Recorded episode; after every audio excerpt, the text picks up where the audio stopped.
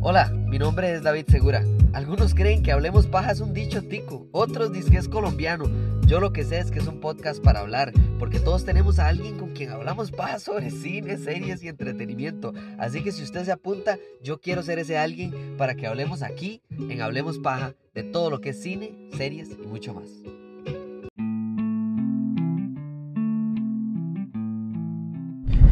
Yo, a mí nunca se me va a olvidar un profe de la U mío que, que estábamos en una clase. La clase se llamaba como Paz Internacional o Estudios de Paz, o no me acuerdo cómo se llamaba, algo de que tener con la paz.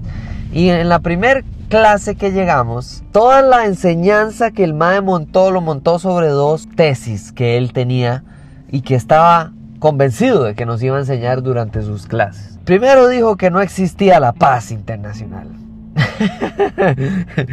que eso era un mito. Y segundo, siempre nos decía que la razón por la que no existía la paz es porque todos somos iguales, pero algunos somos más iguales que otros. Y, de verdad se ciñó en esa idea y nos la hizo entender a través de no solo lecturas, exámenes, un montón de varas. Sobra decir que la clase estaba de un punto de vista de subjetivo. Pero si usted se esforzaba por leer y entender lo que él estaba tratando de explicarle a uno en la clase, uno podía sacar sus propias conclusiones y entender qué tan de acuerdo o qué tan desacuerdo estaba uno con este profe tan controversial. Y debo decir que verdaderamente me encantó tener una clase que yo sintiera tan subjetiva, pero con tanto material para yo crear mi propia opinión acerca de este tema. Y esa parte a mí me pareció fundamental para tener un poquito de pensamiento crítico hacia lo que sea. No importa si usted estudia psicología, medicina, política, claro, hay hay ciencias más exactas que otras, estamos muy claros ahí, igual que hay personas más iguales que otras. Entonces, de nuevo, creo que es esta idea de pensamiento crítico que necesitamos todos un poco en la vida. ¿Y por qué lo digo? Porque hoy salgo de esta película de sindicalista, de verdad, creo que se llama Un Blanco Fácil en español, que está pésima la traducción, siempre no me gusta que la traduzcan así, ¿verdad? So, el juego del miedo, siempre uso ese ejemplo. A lo que voy para recomendarles esta película es lo siguiente. El mundo allá afuera es cruel, es crudo, es difícil, es, eh, es injusto, es, depende mucho de la suerte, de estar en el momento y lugar equivocado o en el momento y lugar más bien indicado para tener éxito o no éxito en la vida. Por supuesto que existen casos de personas y hay muchísimos ejemplos, no sé, Marcelo, el jugador del Real Madrid que vivía en favelas y, terminó jugando en el Real Madrid y su primer uno de los primeros pagos que recibió con muchísima plata fue a la favela y le pagó un montón de plata al pulpero porque le había regalado bolas de fútbol cada vez que él las perdía porque en las favelas de ahí no hay planos, entonces se les iba para abajo y se les perdían o se les estallaban las bolas de fútbol. Existen muchísimas historias para hacerlo a usted creer y tener fe en la raza humana, pero de la misma manera, y esa es mi advertencia sobre esta película, existen historias que lo hacen a usted darse cuenta que hay momentos críticos, que hay historias crueles y que hay nada más personas que sufren mártires en el mundo que usted dice, pero, pero ¿qué estará pagando esta persona de sus vidas pasadas? O sea, porque no ha hecho nada justificable en esta vida para sufrir tanto. Algunas personas sufren de enfermedad, algunas personas sufren familiarmente, psicológicamente. En el caso de la sindicalista, de este caso específico que estamos estudiando básicamente, porque es un estudio lo que nos presenta esta película, es un caso de estudio muy muy claro sobre una persona llamada Maureen Kearney. Maureen Kearney o Kearney, como quieren decirle. El punto es que este caso no tiene mucha esperanza, pero tiene mucha realidad y tiene, igual que mi profe de la U, un punto de vista muy subjetivo, lleno de muchos datos, estadísticas, ejemplos, eh, opiniones, variables, para que tanto usted como yo terminemos del mismo lado de la idea. ¿Cuál es el lado de la idea? El que usted encuentre. Al final, lo que más me gusta de esta película, y les prometo que esto no les va a arruinar en nada la experiencia, ella termina la película volviendo a ver directamente a la audiencia, a la cámara y diciendo una frase importantísima. Y creo que para mí lo más importante de esta película es eso. Es el hecho de que sí, es una película pesada, es una película triste, deprimente, casos reales espantosos que si no sabemos cuán subjetivos, cuán reales, cuánta mentira, cuánta maltrato hay detrás de esta, de esta persona y de todo lo que le sucede a su alrededor. Lo que menos me gusta es el paso al cual nos cuenta la historia. ¿verdad? Porque empieza bombos y platillos y vamos de frente y boom, boom, y eso es como un tren que no para.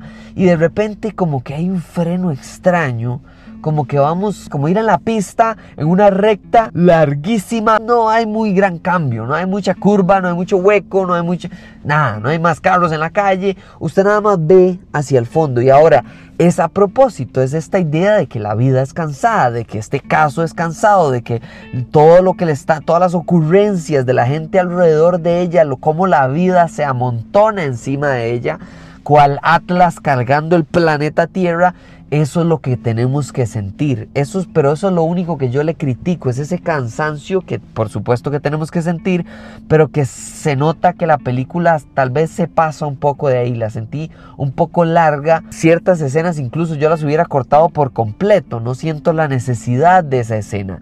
Mientras que otras escenas, por más que se sentía pesado y largo, entendí totalmente por qué teníamos que sufrir y ver esa escena dentro de la película. Ahora, quitando lo único que critico de esta película, que claramente es que se toma más tiempo de lo que yo creo sea necesario, sí pasa y empieza de lo político, después empieza el crimen, después va al lado personal, familiar, el caso social, ¿verdad? Una cosa es el juicio que hay en la corte, otra cosa es el juicio ante el público, ante la sociedad francesa, ante los periódicos, ante los mismos políticos, ante la policía. La policía cambia, eso me encanta, no es esta idea de, ah, si yo voy a la policía con las evidencias correctas, ellos, no, la policía también puede ser súper ineficiente, innecesariamente estúpida y es esa parte me atrajo un montón. Es el hecho de que ella no necesariamente es la superheroína y mujer maravilla, pero tampoco es este este chivo expiatorio que la montan a hacer. Y esa es la parte que más disfruto de recomendar esta película. Es el hecho de que usted se va a topar de frente a alguien que le va a decir, mire, este es el caso, la paz internacional no existe, porque las personas no somos lo que creen que somos y todos no somos iguales, sino que unos son más iguales que otros. Y esta es la evidencia. Tome, aquí está esta mi hipótesis, aquí está toda mi evidencia. A usted le toca, en esa escena final de cuando ella vuelve a ver a la cámara y lo juzga a usted por juzgarla a ella, le toca a usted tomar un bando. Y usted sale de la película haciendo lo que toda buena película tiene que hacer, que es pensando en sus propias conclusiones. Usted sale de la clase de ese profesor y tal vez refute la hipótesis y no, sí existe la paz. Por supuesto, vea estos ejemplos que incluso usted mismo me dio. O totalmente no, estoy de acuerdo con usted en esto y en esto otro, pero yo sí creo que todos somos iguales pero no somos iguales en el acceso a la ley, en el acceso a la justicia, en el acceso a A, B, C, D, F, y ese lado es lo que me gustó de esta película. Se los recomiendo muchísimo porque es una película que sí cierra el Festival de Cine Europeo del Cine Magali, pero a eso no quita el acceso a esta increíble película que pueden encontrar en línea, comprarla, alquilarla, como sea que la puedan conseguir. Les agradezco muchísimo que puedan apoyarla si la pueden llegar a ver, y si no, le agradezco igualmente al Cine Magali por esta joya que nos dejó ver eh, del 2022. Creo que también es una película del año pasado. Les agradezco a todos por estar escuchando este episodio, por haberme escuchado y visto y compartido en redes sociales toda mi participación en este festival de cine que ojalá sea el primero de muchísimos que vayamos a cubrir con el podcast.